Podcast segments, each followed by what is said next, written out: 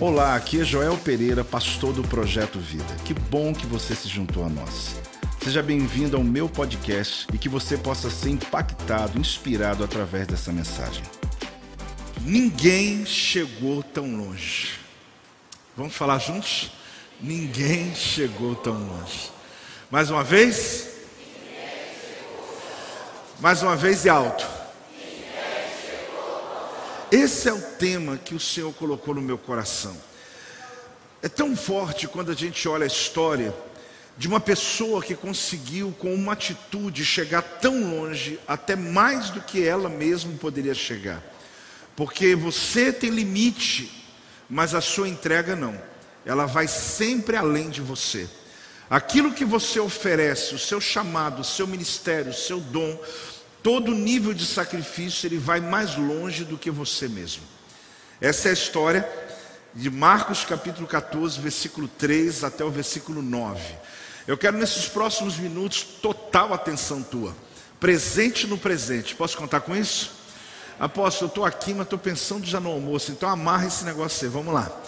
Entrega esse almoço para Jesus. Estou pensando aqui o que eu vou fazer amanhã no feriado, então fecha agora essa conta aí porque eu quero você presente no presente, você em casa também, nesses próximos minutos. Marcos capítulo 14, versículo 3 até o versículo 9 diz assim: Estando ele em Betânia, reclinado à mesa, em casa de Simão, o leproso, veio uma mulher trazendo um vaso de alabastro com preciosíssimo perfume de nardo puro, e quebrando o alabastro, derramou bálsamo sobre a cabeça de Jesus. Indignaram-se alguns entre si e diziam: Para que este desperdício de bálsamo? Porque esse perfume poderia ser vendido por mais de 300 denários e dar-se aos pobres. E murmuravam contra ela, mas Jesus disse: Deixai-a, por que a molestais? Ela praticou boa ação para comigo, porque os pobres sempre os tendes convosco, e quando quiserdes, podei fazer-lhes bem, mas a mim nem sempre me tendes. Ela fez o que pôde, antecipou-se a ungir-me para a sepultura. Em verdade vos digo: onde for pregado em todo o mundo o evangelho, será também contado o que ela fez para a memória sua.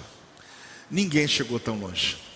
Pode acreditar, nenhum discípulo de Jesus pessoas tão próximas dele, ninguém chegou tão longe quanto essa mulher, que Marcos não revela o nome, mas em outro evangelho de João diz ser Maria, a, mãe de, a irmã de Lázaro, a irmã de Marta, que por três vezes nós encontramos nas Escrituras aos pés de Jesus, adorando a Jesus, e aqui uma situação extremamente diferente.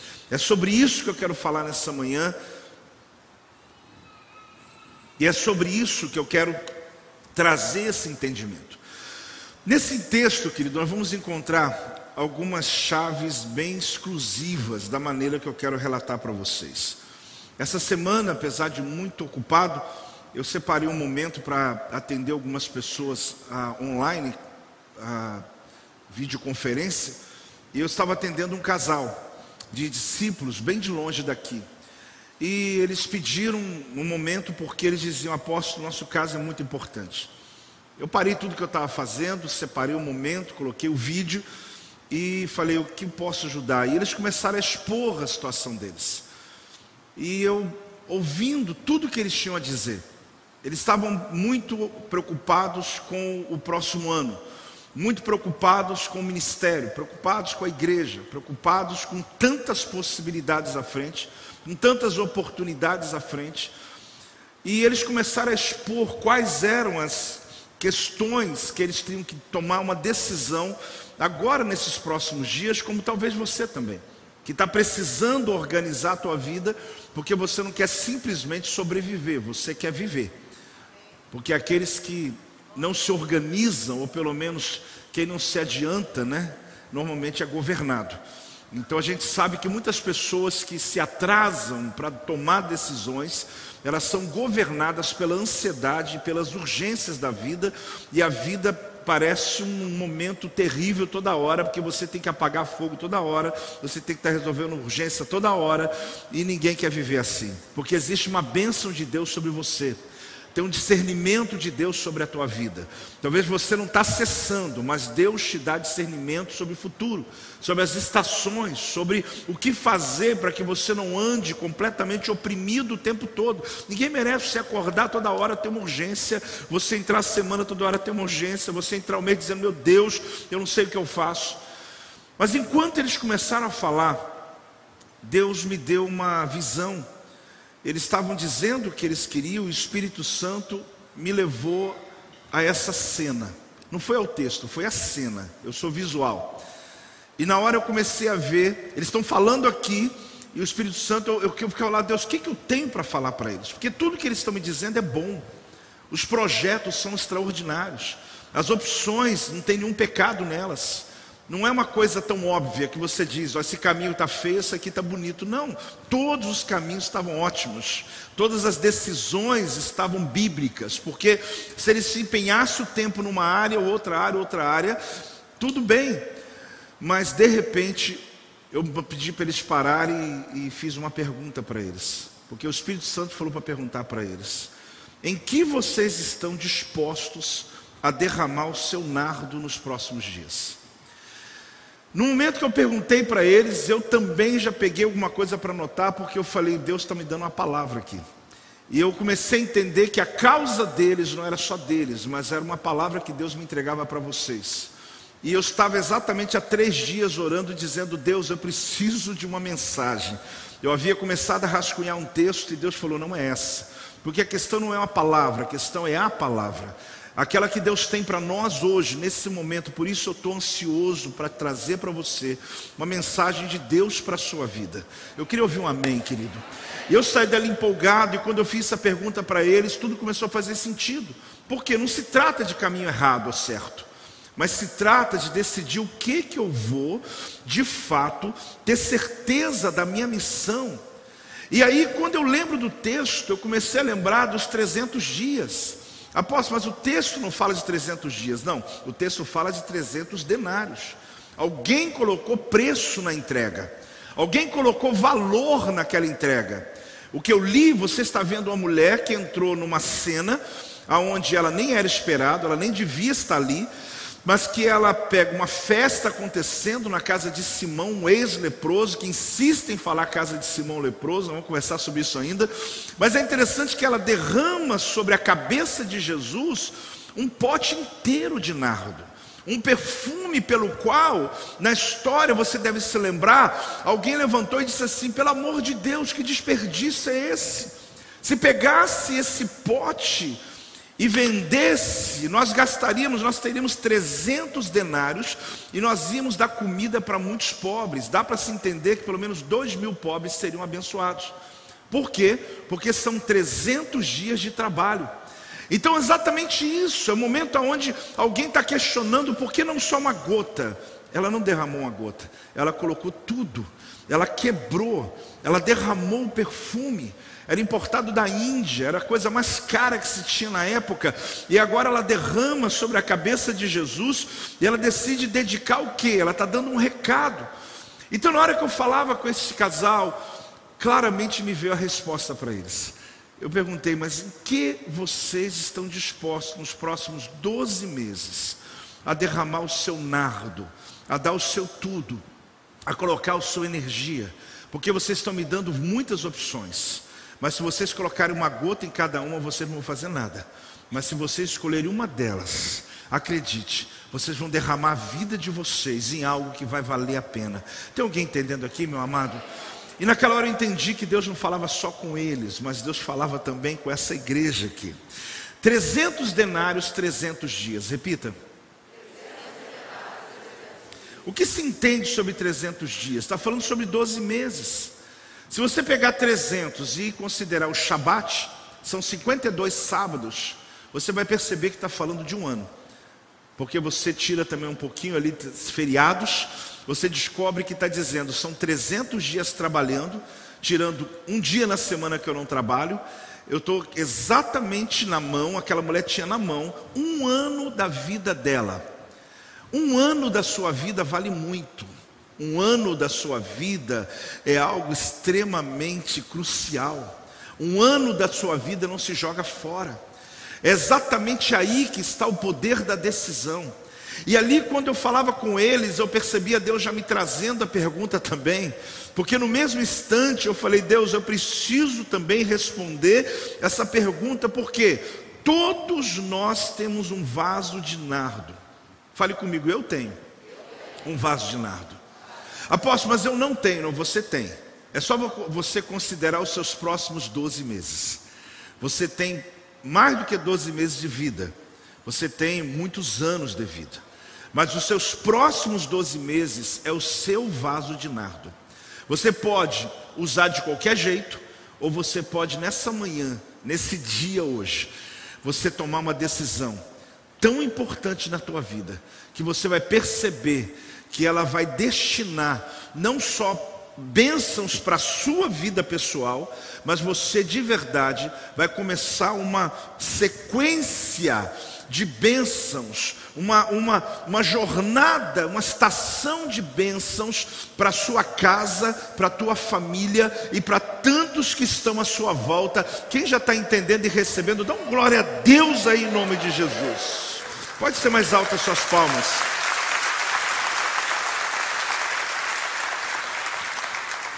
É interessante que esse texto não está falando de dinheiro, esse texto está falando de tempo. Porque se falasse de dinheiro era mais fácil.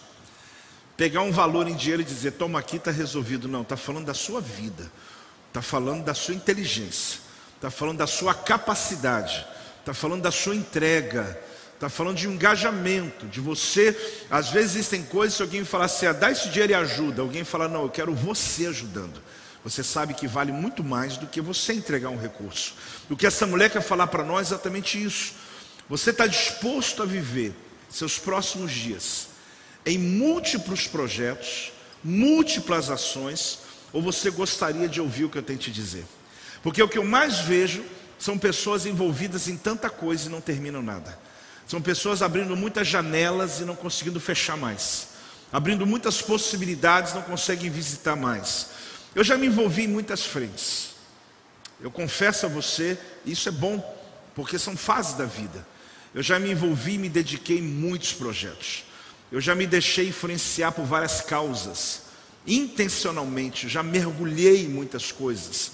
Eu e apóstolo, a gente às vezes está viajando, como esses dias a gente conversava sobre momentos aqui na cidade, em fases da nossa vida ministerial, o quanto nos empenhamos viajando esse Brasil afora, coisas que a gente fala hoje, que só de falar a gente cansa, que a gente na época não fazia conta, e como não fazemos até hoje, nós queremos é viver o reino, nós queremos é dedicar toda a nossa vida, e fato é isso, eu sei que não é diferente na vida de vocês, todos nós em algum momento entramos em causas importantes, mas eu estou muito convicto, gente.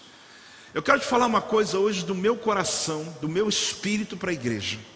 Eu estou muito convicto de que esse tempo que nós vamos viver, os próximos 12 meses que nós vamos viver, ele é extremamente distinto de tudo que você já experimentou na história da sua vida. Eu poderia gastar um tempo aqui te explicando os porquês, mas eu vou tentar só fazer isso de uma maneira resumida, levando em consideração o que aconteceu nos dois últimos anos no mundo. Isso simplesmente não é uma coisa que se apaga da noite para o dia. Nós estamos em um contexto e em um ambiente, querido, que biblicamente a gente está trazendo à existência essa questão do final dos tempos, dessa contagem regressiva. Isso não é um apelo apocalíptico, isso não é um apelo emocional, isso é uma perspectiva muito forte de que cada vez mais estamos vivendo um tempo intenso, que a tua vida tem que valer a pena, que você, nós que vivemos longe ou perto de notícias de morte, a gente percebeu que a vida é isso. E que não vale a pena você simplesmente sobreviver, não vale a pena você ficar vivendo à mercê do que os outros pensam a teu respeito. Então, preste atenção e olhe para mim. Eu tenho plena certeza de que nos últimos dias, nos próximos dias, os 300 denários, os 300 dias com Shabat, os próximos 12 meses. Nós vamos estar vivendo, querido, para a igreja de Jesus. Se alguém me perguntar hoje, apóstolo, o que eu deveria fazer nos próximos 12 meses? Não é tempo de enriquecer, apesar de Deus te prosperar mesmo assim. Não é tempo de se dedicar a outros projetos, a não ser você compreender que eles virão e acontecerão também na tua vida. Mas é tempo de se dedicar ao reino de Deus. Eu vou dizer uma coisa para você. Eu já me envolvi em muitas causas, mas eu já decidi, independente do que vai acontecer nos próximos dias, eu quero me dedicar a influenciar o máximo de pessoas que eu puder, a essas pessoas mudarem a realidade das suas famílias e as suas casas. Eu não me refiro só à evangelização, eu me refiro à transformação de vidas. Eu decidi que meus próximos 12 meses eu quero mergulhar de uma maneira que nunca mergulhei na causa do reino. Apóstolo, mas o senhor já faz isso? Sim, mas eu preciso funilar isso de uma maneira intensa, porque eu decidi onde eu vou quebrar o meu vaso de nardo, aonde eu vou dedicar meus 300 dias, aonde eu quero dedicar os próximos dias da minha vida. Eu quero dizer uma coisa para você, eu não estou aqui sendo romântico. Olha, se você tem projetos na sua vida, Deus abençoe. Amém por eles. Mas acredite, querido, se tem uma causa hoje que você precisa entrar, mergulhar, é o que essa mulher ensinou para nós. Ela não derramou uma gota, ela derramou tudo em cima de Jesus. E você ainda vai entender toda a história. E você vai perceber o quanto Deus hoje nos chama nessa reunião para que você possa, de fato, derramar o teu melhor. Diga glória a Deus em nome de Jesus. Ah, querido, uma gota é o suficiente. Uma gota é o suficiente. Fale comigo, uma gota é o suficiente. Esse é o contexto que muita gente acha que é o real. É um senso comum. Apóstolo, o senhor falou que uma gota é o suficiente, mas nem você acabou de falar. Claro que eu não falei isso. Mas o que eu quero dizer é que na cultura, derramar uma gota de nardo é o que se fazia quando você recebia um hóspede muito importante. Então, quando Simão, o ex-leproso, ele recebe Jesus, é muito provável que ele pegou o nardo dele e foi lá e trouxe, não esse que se quebra, porque esse que se quebra só se, só se quebra de uma só vez, mas ele pegou o que a gente chama de óleo da unção, óleo perfumado, e ele foi lá e derramou uma gota na cabeça de Jesus. Porque é assim que você recebe um visitante especial na sua casa, no Oriente Médio. Ah, hoje ainda existem algumas práticas parecidas. Outra é lavar os pés daquela pessoa. Então o que acontece? Uma gota é um senso comum. Agora, quebrar o vaso é coisa louca, é extravagante, é quebrar o protocolo. Como se faz uma coisa dessa? Porque se você chegar na casa de alguém e alguém colocar sobre você uma gota que representa um dia, fale comigo, uma gota, um dia. Então, se eu estou dando um dia da minha vida dizendo essa gota aqui significa que eu, hoje o meu dia é teu. Para quem está entregando é muito, sim ou não? E para quem está recebendo é maravilhoso, sim ou não?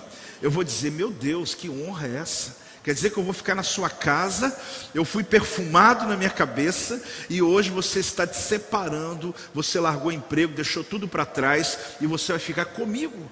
É exatamente a perspectiva que se tinha de um dia, porque um dia do seu trabalho é dado ao sacerdote. Antigamente se dava a primeira colheita, levava para o sacerdote chamado primícia, e ali ele oferecia ao Senhor, abençoando a grande colheita que viria. É claro que não era assim, baseado exatamente em 30 avos, mas é como hoje você trabalhar e dizer: um dia do meu trabalho eu estou derramando o que? Uma gota, eu estou entregando uma primícia, eu estou entregando, pessoas que fazem isso, eles estão dizendo: eu estou entregando um dia ao sacerdote para que a minha bênção aconteça. É uma prática do Antigo Testamento. Então, quando se fala sobre isso, ótimo, é o suficiente, só que mais que uma gota, ela entregou tudo. Ela entregou o quê? Tudo. Ela não colocou só uma gota. Ela poderia ter pego outro perfume em casa, porque era comum na época, mas ela foi lá e pegou o vaso que era fechado. Esse vaso ele tinha nardo dentro. Os irmãos já sabem, a grande maioria já sabe, mas pode ser que alguém não saiba. Esse vaso não tinha tampa para poder rosquear ou abrir, ou uma rolha para tirar e derramar uma gota. Esse não. Esse só tinha um jeito. Era para ser quebrado inteiro. Porque ele era usado quando uma pessoa que você amava muito morreu e você agora quer perfumar o corpo para que ele possa, antes do sepultamento, estar perfumado. Então agora você percebe que ela tinha, como muitas pessoas guardavam dinheiro por anos, para ter na sua casa uma relíquia dessa. Era um valor de um ano do seu trabalho. Por isso que eu digo a você: todos nós temos um vaso de nardo. Por quê? Porque quando eu olho para os meus próximos 12 meses, eu não quero gastar ele de qualquer jeito. Eu não quero viver uma vida que não valha a pena. Ela quebrou, ela derramou, ela perfumou. Vamos juntos? Quebrou, derramou, perfumou. Uma gota, um dia. Só que muita gente está vivendo de gotas. Exatamente essa perspectiva da vida, de você sobreviver cada dia, mas você percebe que ela derramou tudo que ela tinha. Eu não sei se você já teve alguma festa muito especial e você cometeu alguma gafe, porque não te ensinaram o que fazer. Você chegou na mesa, tinha três talheres de cada lado, você fala, onde eu começo? É tanto garfo para quê? Lá em casa só um resolve o problema, né? E você não sabe se começa de dentro para fora, de fora para dentro, o copo que está aqui da esquerda, da direita e tal. Até aí tudo bem, né? Agora você imagina o que essa mulher faz, porque era dia de festa. Quando se deitava à mesa, deixa eu explicar como se comia no Oriente Médio. A pessoa podia ficar sentada no chão e alguém servia, ou ela sentava à mesa segurando o rosto, segurando parte do corpo, e com a outra mão ela servia. Ela usava a própria mão para comer, ou se fazia talheres, olha que interessante, com pedaços de hortaliça, de, de verduras. Você corta cenoura, coisa, você faz como se fosse uma colher e come com aquilo. Eu já fiz esse, eu já, eu já estive em ambientes assim, trazendo a cultura do passado e já fiz refeições dessa maneira. É muito interessante. E quando era dia de festa, se reclinava. Então hoje aqui era festa. Esse lugar estava debaixo de um ambiente de festa. Essa mulher, quando entra, ela quebra o protocolo todo. E quando ela quebra o protocolo, parou a festa. Todo mundo parou e ficou olhando para ela. E ela parou também e ficou pasmo porque as pessoas ficaram comendo ela com os olhos. Ela cometeu uma gafe. Peraí, mas como? Ela nem é dona da casa. Como? Ela derrama agora tudo. Como? Ela não derramou uma gota, ela quebrou. Esse homem está vivo. Como é que ela usou perfume de morto nele? Olha como é que pode. As pessoas começaram a questionar e alguns começaram a abrir a boca e falar mesmo. Como você faz uma loucura dessa? Que loucura é essa? Você derramar tudo, você pegar 300 denários. É como quem dizer assim: você vai pegar um ano da sua vida e vai colocar nessa causa. Você está decidindo que os próximos 12 meses você vai mergulhar a tua vida em um propósito, que o teu nardo vai perfumar ambientes, que você não vai negociar, que não você vai viver de gota, mas você vai derramar tudo que você é, tudo que você pode para aquele que mudou a tua história, para aquele que fez coisas extraordinárias na tua vida. Olha que loucura! Olha Jesus, ele estava na casa de um leproso. Será? Porque na verdade, gente, aquele leproso já foi curado. Porque se ele não tivesse sido curado, não tinha ninguém na casa dele. Porque não tem como. Você sabe que o leproso nem pode ficar dentro de casa. Agora, por que, que as pessoas insistem em se lembrar de você acessando o teu passado? Porque a casa era conhecida como a casa de Simão o leproso. Era um endereço. Primeiro que quase um sim ou um não chamava Simão. Simão é o nome mais comum que havia, mais comum. Então Simão tal, Simão aquele, Simão carpinteiro, Simão, porque tinha que colocar alguma coisa. E o dele era Simão leproso. Não acharam outro, outro adjetivo para Simão. Mas Simão já está curado, mas ele é o leproso. Para aqueles que estão fora, é a casa de Simão leproso. Mas aqueles que estão dentro sabem que é um ex-leproso. É alguém que já foi liberto, é alguém que já foi curado. Mas sempre as pessoas de fora vão lembrar daquilo que você foi. Mas Deus está olhando para você por aquilo que você é. E Jesus, ele entra na casa de Simão, o leproso curado. Para uns, ainda leproso. E é interessante porque ele não tinha mais essa lepra. mas a sua casa era uma referência do bairro. Onde, que, é, onde você mora? Perto da casa de Simão leproso. Ah, eu sei. Ah, eu sei. Todo mundo sabia que ele já não estava mais com lepra, mas ainda a palavra era liberada. Então, ela chegou até a casa de Simão, sua entrega passou pelo Calvário e chegou até o sepulcro. Olha como isso é forte, querido. Ela, aquela mulher, entrou na casa de Simão, é o máximo que ela chegou. Só que o perfume que ela derramou sobre o corpo de Jesus eram seis dias antes da Páscoa esse acontecimento. Onde eu sei isso? Porque tem outros evangelhos falando sobre o mesmo acontecimento. Então, aquele perfume perdurou até a cruz. Jesus estava com aquele perfume, aquele perfume perdurou até o sepultamento de Jesus, sendo que quando as Marias, as mulheres, foram levar perfume para jogar no corpo, o corpo estava lá? Não porque alguém se antecipou, disse Jesus. Alguém teve uma visão, alguém teve um entendimento que não era mais possível esperar o futuro, tem que ser agora, tem que ser hoje, tem que ser nesse momento. O que ela fez não fez sentido para ninguém e nem para ela, pode acreditar. Até que Jesus esclareceu, mas aquele perfume chegou mais longe do que ela. Ninguém chegou tão longe. Fale comigo, ninguém chegou, ninguém.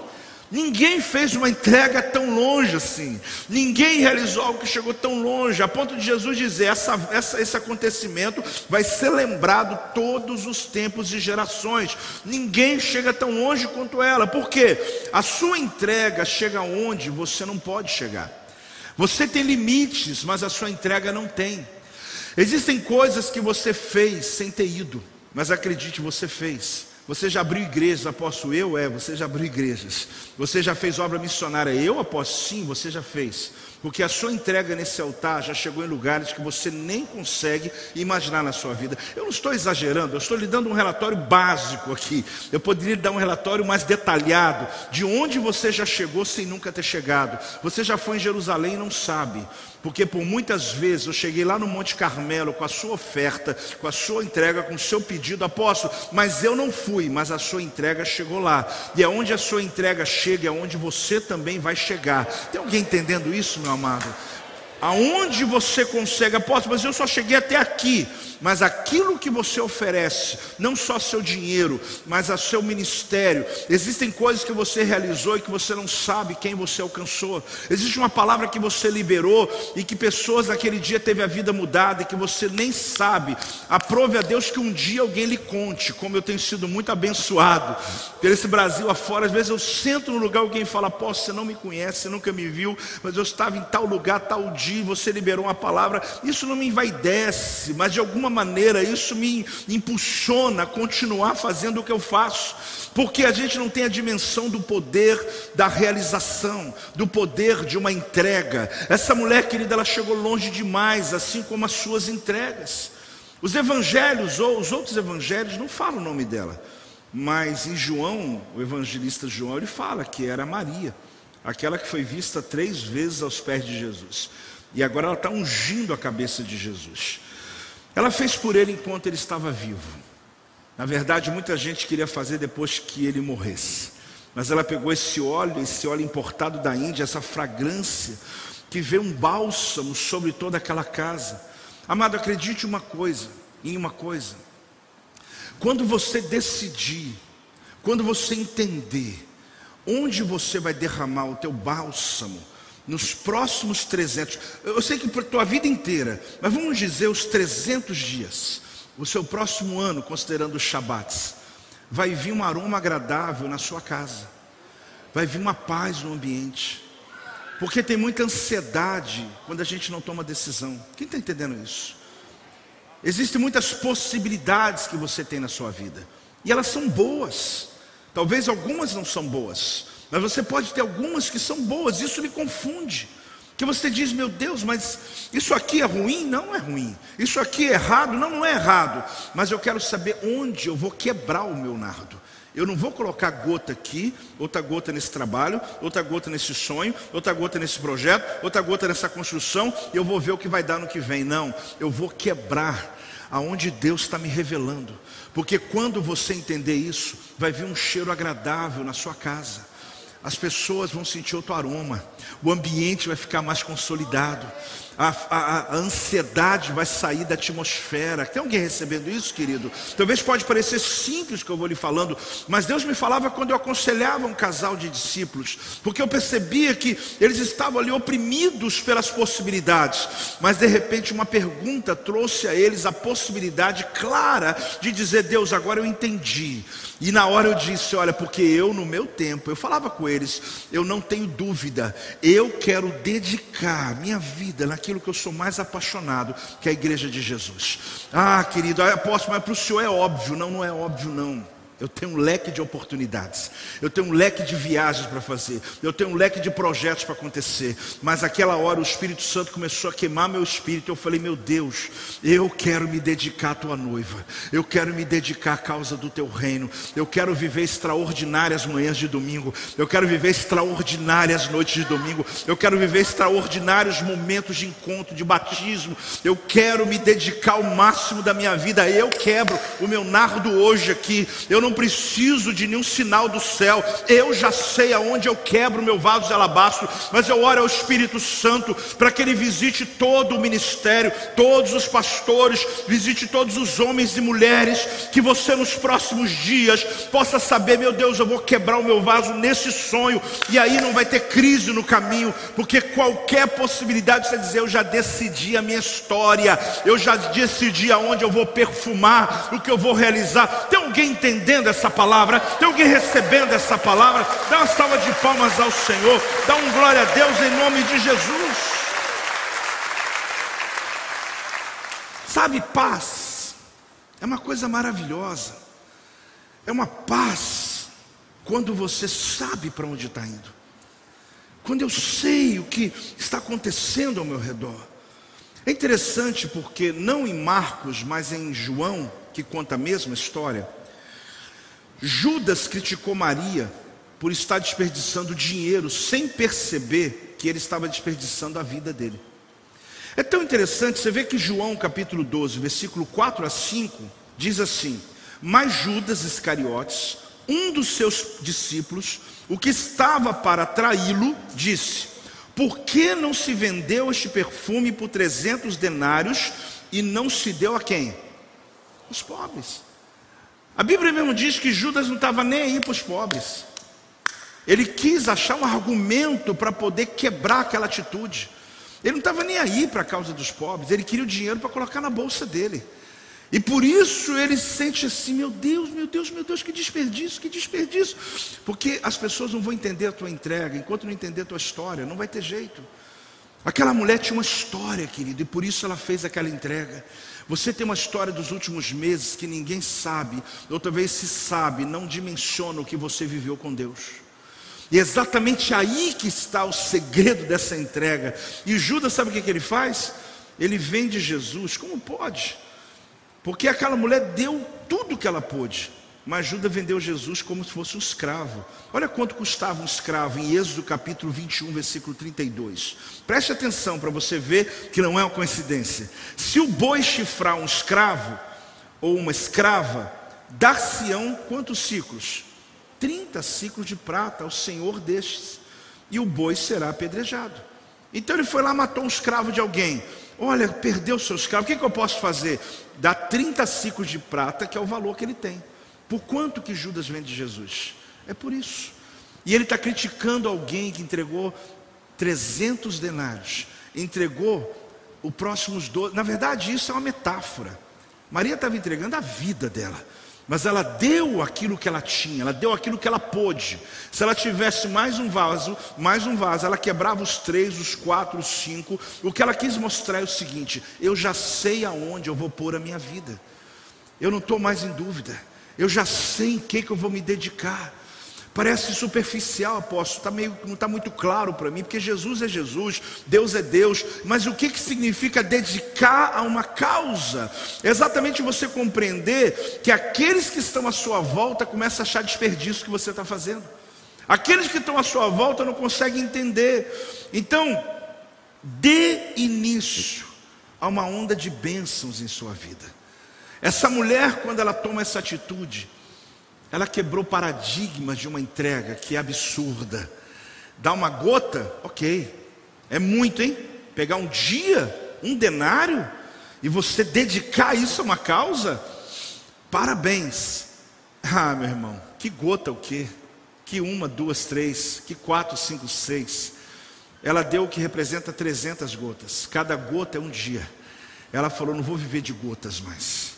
Eu não vou viver mais vivendo esperando o que vai acontecer amanhã. Eu vou dar tudo que eu tenho aqui. Eu vou entender. Mas se fala, está falando de dinheiro, apóstolo, já disse essa parábola, essa história. Não está falando de dinheiro, está falando de tempo. Que vale mais do que o seu dinheiro. Está falando da sua vida. Que talvez possa ser referida em, em dinheiro, mas é exatamente o que ela está dizendo, porque ela não entregou a primícia, ela não entregou um dízimo, por quê? Porque a primícia representa um dia, o dízimo representa o quê? De um, de um, de um mês, você vai dizer, apóstolo, são três dias. Porque se eu trabalhei 30 dias, então são três dias, eu trabalhei 20, são dois dias. Eu estou dedicando isso ao Senhor. Não, ela não deu dízimo, não deu primícia, ela deu tudo. Ela está dizendo, eu dependo agora disso. Eu acredito nessa missão. Eu acredito que Deus vai me abençoar. E isso fez dela uma pessoa que chegou aonde ninguém conseguiu chegar. Ninguém entenderá sua entrega até entender sua história. Repita isso, um, dois, três. Nem tente explicar. Você vai ficar. Não tem jeito. Apóstolo, eu fiquei uma noite tentando explicar para uma pessoa. Não vai entender. Não vai entender. Ela pode até te respeitar. Ela pode até dizer: Olha, como eu conheço você, eu sei que você é uma pessoa séria, então está tudo certo. Mas experimenta fazer uma oferta extravagante e contar para alguém. Eu nem conto. Porque se eu contar, vai ter gente dizendo: Mas você é maluco? Mas como é isso? Eu, quando eu entreguei pela primeira vez um carro, depois eu fui aprendendo e fui entregando um carro, cheguei no altar e coloquei a chave. É uma sensação absurda. Porque é uma mistura de frio na barriga com indecisão, estou fazendo certo, era no galpão. Eu fui a pé para casa. Isso não é história, não. Eu fui a pé para casa. Mas eu fui tão feliz. Porque depois que passou, eu falei: consegui. Esse foi o primeiro. Mas é tão interessante, porque quando eu compartilhei, teve gente falando: mas e agora? Que loucura é essa? Você vai, você vai andar a pé? Eu falei: não, não vou tentar te explicar. Calma. O futuro está aí. E as bênçãos vão se multiplicar, elas vão se mover. Um pastor me contava ontem que ele tomou uma atitude como essa, e ele viveu uma experiência absurda. Porque o momento que ele fez essa oferta, ele havia comprado um carro. Eu me lembro que o segundo carro que eu dei foi um consórcio de um Vectra. No finalzinho dele, o consórcio me deu aquele valor em dinheiro. Naquela época, acho que um Vectra era um dos carros mais um dos tops que tinha. Eu cheguei no culto, o Espírito Santo falou comigo assim: entrega o seu carro. Aí eu falei, senhor, mas eu vou entregar já, porque eu vou pegar o zero. Não, não, não, não. Você vai entregar o zero. Eu falei, mas nem peguei ainda. E eu entreguei o consórcio inteiro, já estava pago já. Na época era 60 mil reais. E eu entreguei. Sabe o que acontece? Ninguém vai entender a sua entrega. Esse pastor ele fez isso.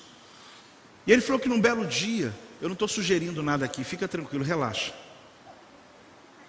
Relaxa, irmão, pode relaxar. Tem gente que já ficou tenso, já pegou a chave do carro.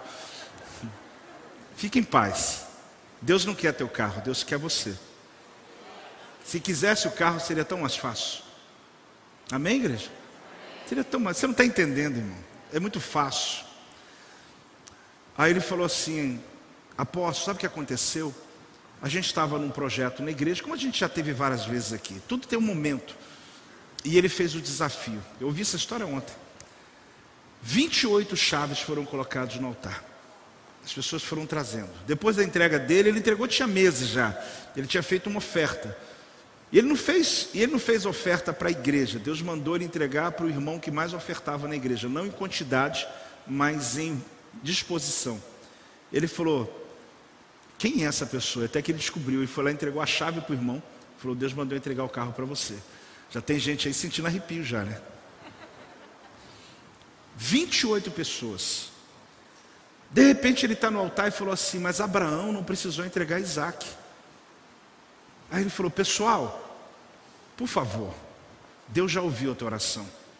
Volta para o altar e pega a tua chave. Deve ter gente falando: Uau, que alívio. 28 famílias iam a pé para casa, ou de Uber, né? Aí ele falou que as pessoas, os 28 que colocaram as chaves, começaram a vir. Quando eles começaram a chegar, ninguém passou de um metro do altar. Eles não conseguiram. Uma barreira se fez. Eles caíram no poder de Deus e Deus começou a liberar prosperidade e profecia na vida deles. Eles voltaram para pegar, porque o pastor falou: pode pegar a chave de volta, você não precisa dar. Mas eles não conseguiram chegar a um metro, porque aquela oferta já tinha sido recebida. e Deus provocou, ele falou: apóstolo, a nossa comunidade viveu uma realidade ele falou: Isso faz quatro anos. Deus trouxe uma prosperidade sobre a minha igreja que a gente nunca viveu na nossa história. Eu falei: Eu sei o que é isso. Eu não só disse eu creio, eu falei: Eu sei o que é isso, porque essa é a minha realidade. Nós já vivemos desafios que foram oportunidades de prosperar. Muitos que estão aqui comigo sabem que a sua vida não é mais a mesma, porque um dia você estava com a gente aqui vivendo momentos desafiadores e você acreditou. Talvez alguém olhando assim fala, poxa, mas eu nunca faria calma, porque são níveis de revelação. Ninguém vai entender a sua entrega se não, você se não acessar a tua história. Porque quando olha a tua história, como era o caso daquela mulher, você vai perceber muito bem o que está acontecendo naquela reunião, o que está acontecendo naquela casa. Então muitas vezes nós queremos mostrar, fazer as pessoas entender. A gente tem muitas lutas, porque às vezes o esposo quer fazer, mas a mulher não entende, a esposa quer fazer, mas o marido não entende, as pessoas ao redor não entendem, os filhos não entendem, mas pode acreditar, Deus vai honrar. Não falo apenas das suas finanças, mas aquilo que você decidiu quebrar o teu vaso de nardo e dizer, eu quero me dedicar a essa causa, Deus vai honrar você no caminho. Pode dar uma salva de palmas ao Senhor, pode declarar em nome de Jesus: Eu recebo. Eu preciso de dizer algumas coisas, acredite, ela não derramou nardo hoje, ela derramou nardo ontem. Não foi aqui nessa cena que ela derramou nardo. As perguntas, as crises, as dúvidas foram resolvidas antes de entrar naquela casa. Eu falo porque isso aconteceu comigo. Não é aqui, é no caminho, é ontem, é na semana. Deus fala comigo sobre a entrega, as perguntas, as crises, os questionamentos, está tudo já resolvido. Quando eu chego, eu já estou ansioso para realizar aquilo que eu já decidi ontem. Essa mulher, querida, ela não entregou naquela hora, ela só quebrou na frente de todo mundo naquela hora. O que ela fez foi visível para todo mundo naquela hora, mas Deus já havia recebido a entrega dela ontem. Você tem que entender, querido, que é um processo. Quem está entendendo, diga amém. Aquela entrega já havia acontecido na mente dela. Hoje está todo mundo vendo, mas na verdade, ontem só o Senhor via. A sua entrega invade qualquer ambiente, mesmo que seja resistido, acredite. Aquele perfume invadiu, as pessoas estão resistindo, estão questionando. Aquela casa parou a festa, todo mundo ficou pasmo, porque não tem como, nardo, querido, ele perfuma a casa inteira, é um perfume muito forte. E naquele momento as pessoas começaram a olhar, porque, aprenda uma coisa: o que eu faço no secreto para Deus será um sucesso quando feito em público. Você tem que entender, querido, que quando alguém ministra adoração no altar, essa é a hora que você está vendo, mas eles são instruídos a fazer a hora que ninguém está vendo. Porque quando você os vê rompendo aqui, é porque algo já aconteceu na casa deles. Quando uma pessoa que está ministrando a palavra aqui, ele não está fazendo isso agora para que você veja, mas aquela pessoa já viveu a experiência na casa dela. Quando uma pessoa serve nas portas, quando uma pessoa realiza algo, ele já fez isso mentalmente, ele já realizou, ele já se entregou para aquilo. Aqui você está vendo ele fazer, mas ontem Deus estava vendo ele se entregar. Por isso, querido, aquilo que você faz no secreto para Deus, quando você fizer em público, será um sucesso. Mas aquilo que você não faz no secreto para Deus, você pode ter performance, você pode fazer do melhor jeito, mas ninguém vai perceber você, porque simplesmente você está fazendo no automático. Mas quando a sua entrega foi ontem, hoje é só para as pessoas verem, porque eu já me entreguei ontem para o Senhor, eu já realizei ontem para o Senhor. Então acredite, querida, essa mulher não entregou ali hoje, ela entregou foi ontem. Então acham que desperdício que você considera uma oportunidade. Vamos falar juntos? Acham desperdício o que você considera uma. As pessoas que não conhecem a tua história, domingo de manhã, feriado amanhã, que desperdício.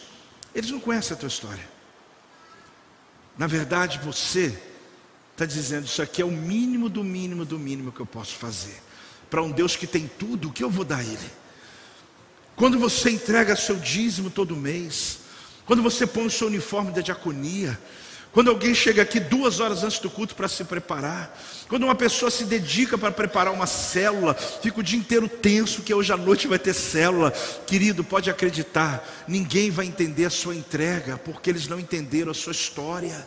Mas você sabe muito bem, você sabe muito bem que aquela sua dedicação ainda é pouco diante da obra poderosa que Cristo fez na sua vida e da tua história que foi mudada. Querido, vaso de nardo quebrado só vai entender quem entende entender a história dessa mulher. Eles tentam mensurar o que para você é imensurável.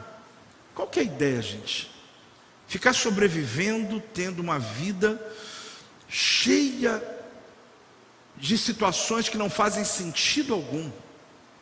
Ou viver de uma maneira abundante, extravagante, que a vida, ela, a sua vida de fato tem um sentido. Qual que é a ideia aqui? Deixa eu dizer uma coisa para você.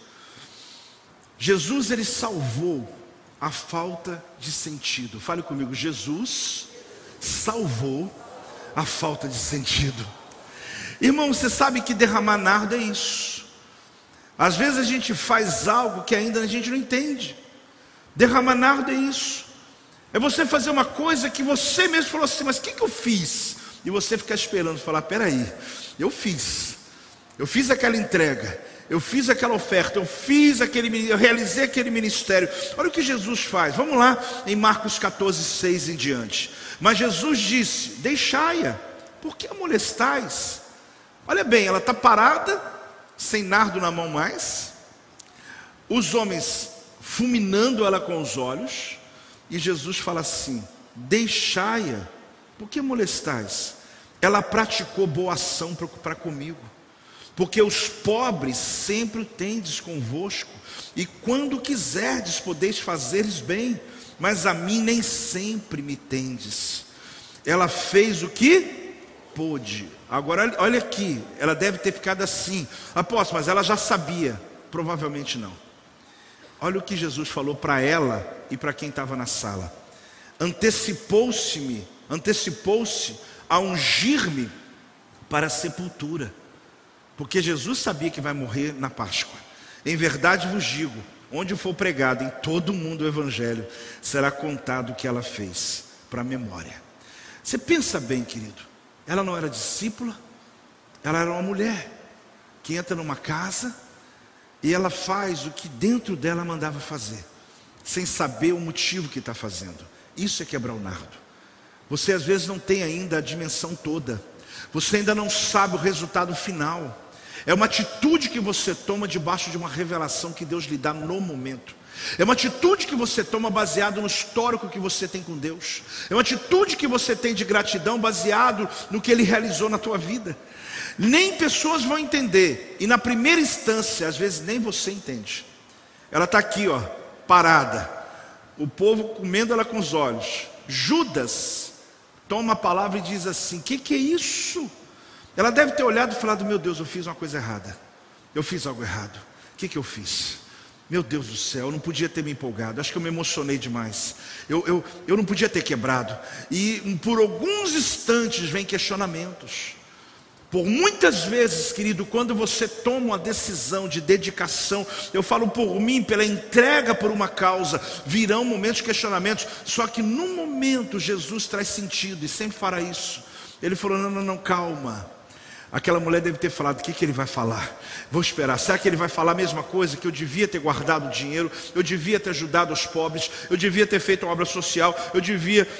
Aí Jesus fala: ela fez uma boa obra comigo. Porque boa obra é feita com os pobres. Jesus falou: ela fez comigo. Aqueles discípulos e o público olhando falou: mas como? Ela, ele disse: ela se antecipou e ungiu meu corpo antes de eu morrer. Ela fez uma coisa que ninguém conseguiu discernir. Depois que eu morrer, os pobres continuam aí. E vocês podem continuar fazendo o que vocês fazem por eles. Mas a mim, você só tem hoje.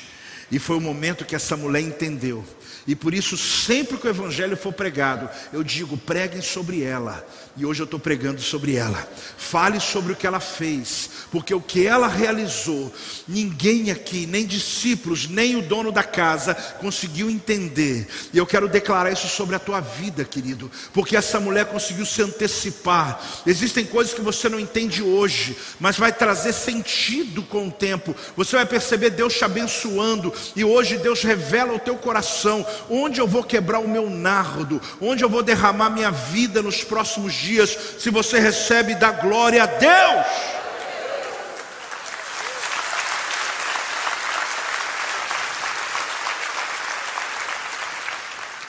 A grande questão é como se Jesus tivesse transgredido o evangelho dos pobres. Não, ele transgrediu o evangelho. Essa mulher, ela transgrediu o evangelho dos pobres. Se a gente estivesse nessa festa, a gente ia dar palmas para Judas e dizer: Isso aí, Judas. Afinal de contas, como que pode gastar um dinheiro desse, derramar e não tem como recuperar mais? Vai entender o que Jesus fala. Como às vezes nós queremos ser justos a ponto de não fazer o que Deus mandou fazer. A gente quer realizar as coisas do nosso jeito. Aí você diz, apóstolo, mas os pobres não são importantes? Claro que eles são, inclusive para Jesus.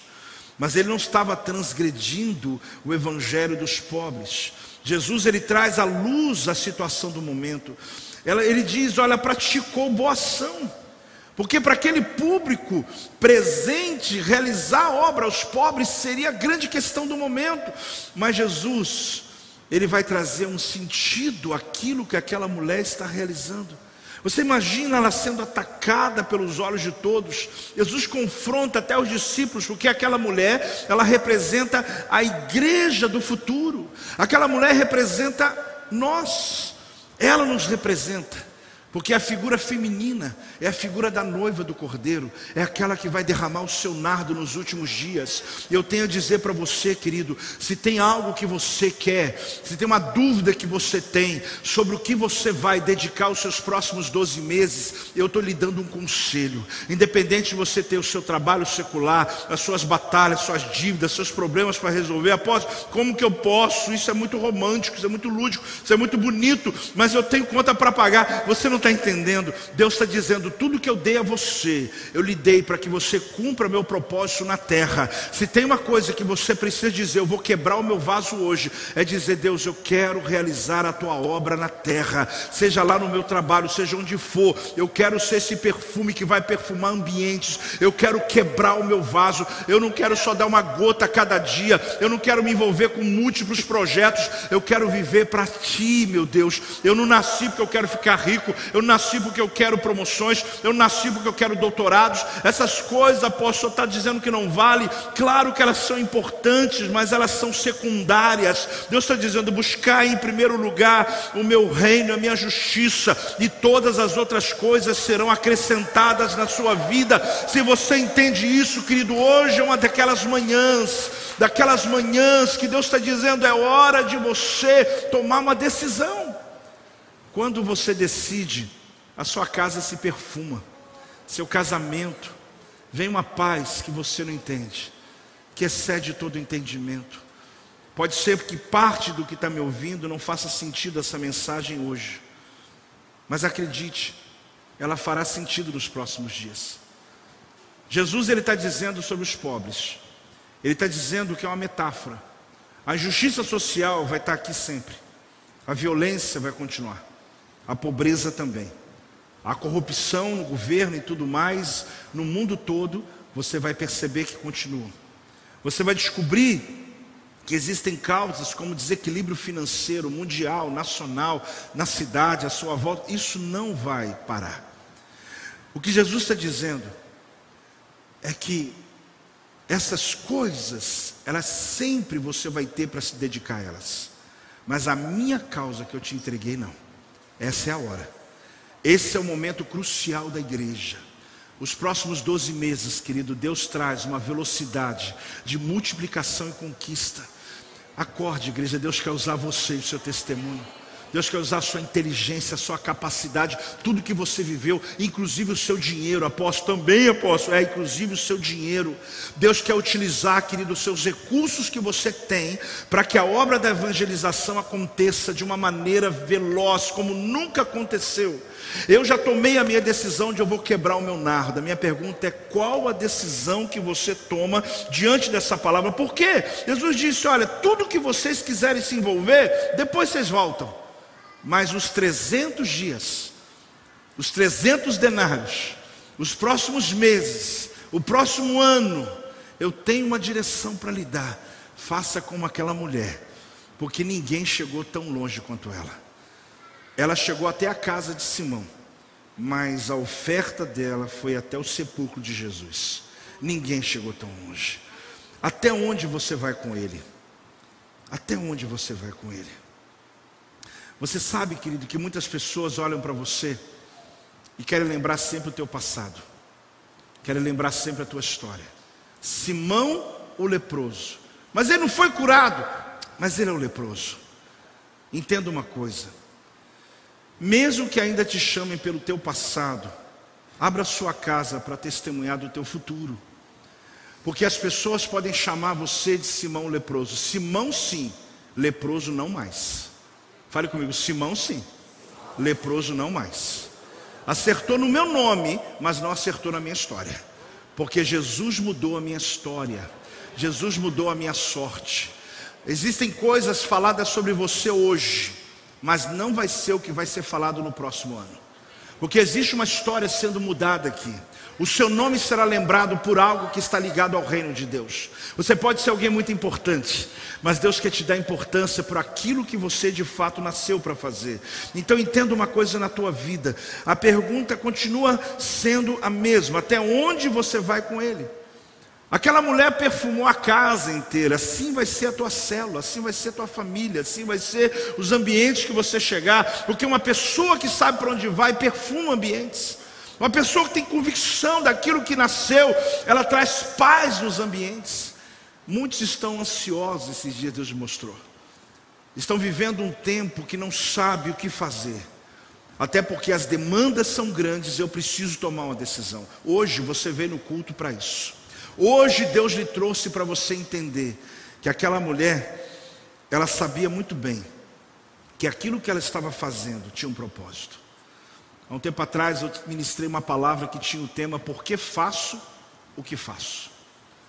Era a história de uma mulher ex-endemoniada e que faria coisas extraordinárias para Jesus.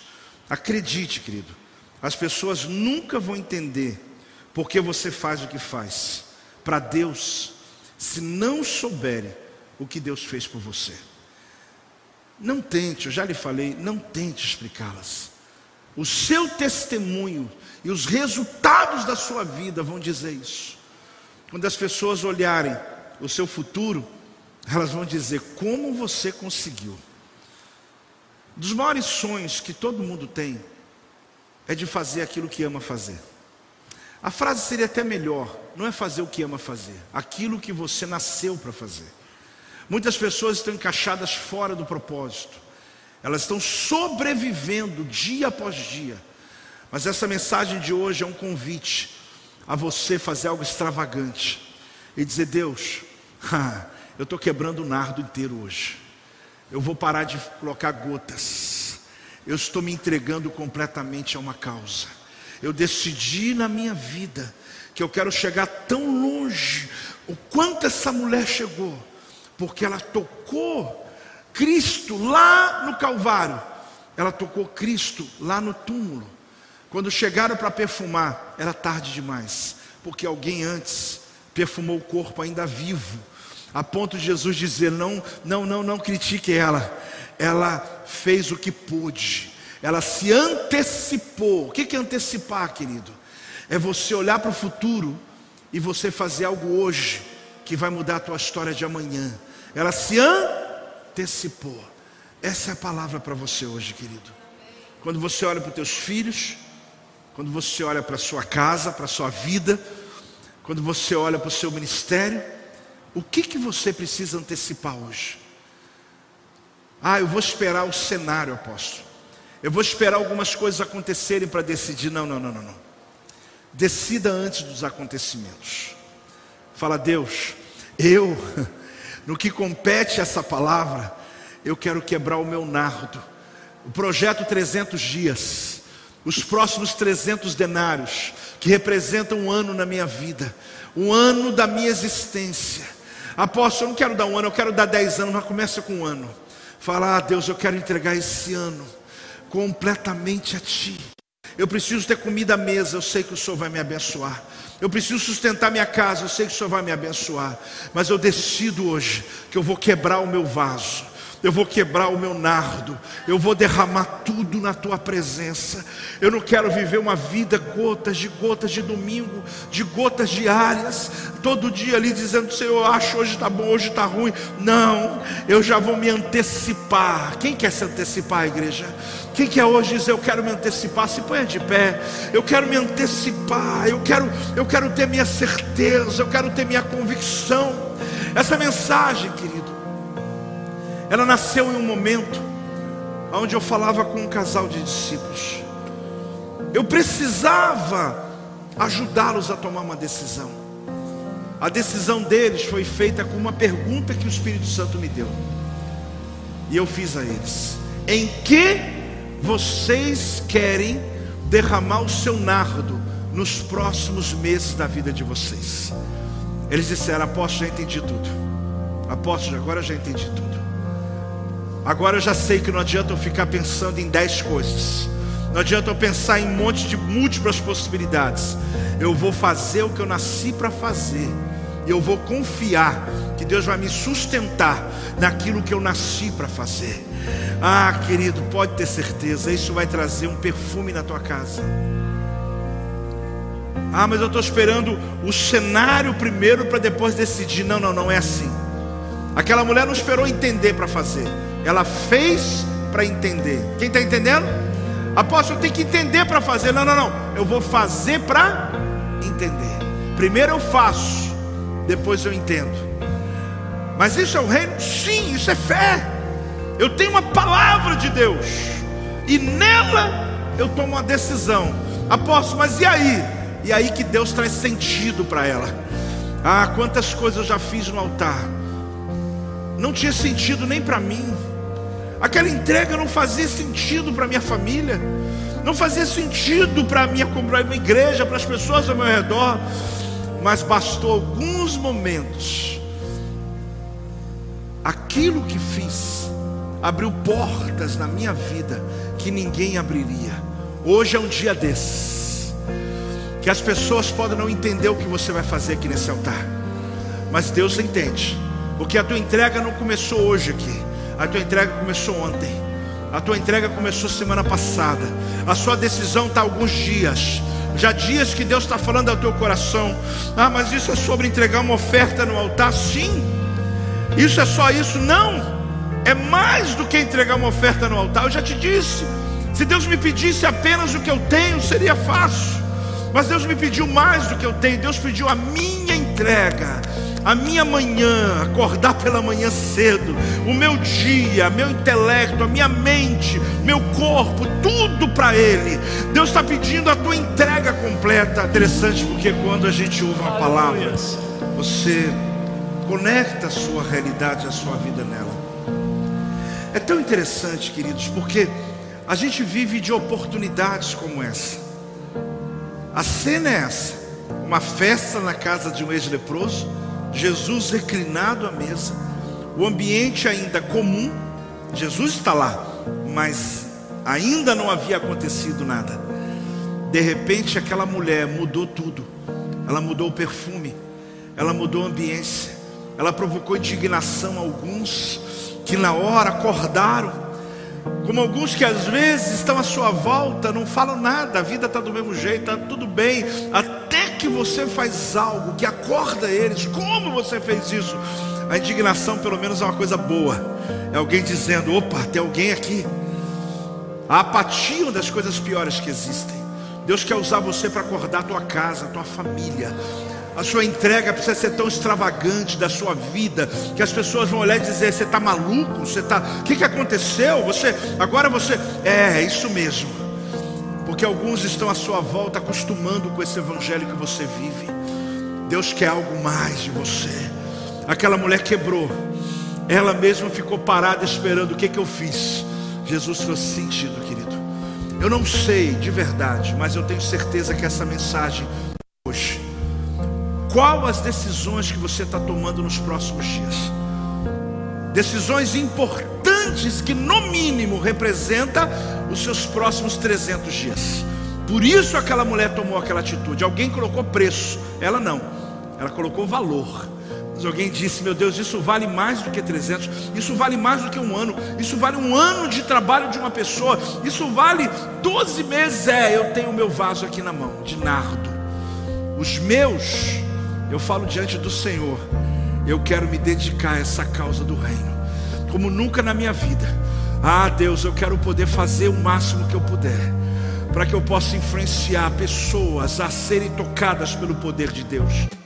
Este é o meu podcast. Você pode acompanhar meus conteúdos diários no Telegram e as mensagens completas no meu canal do YouTube. Não se esqueça de me seguir no Instagram. Compartilhe essa mensagem com outras pessoas e lembre-se: quem se adianta, governa.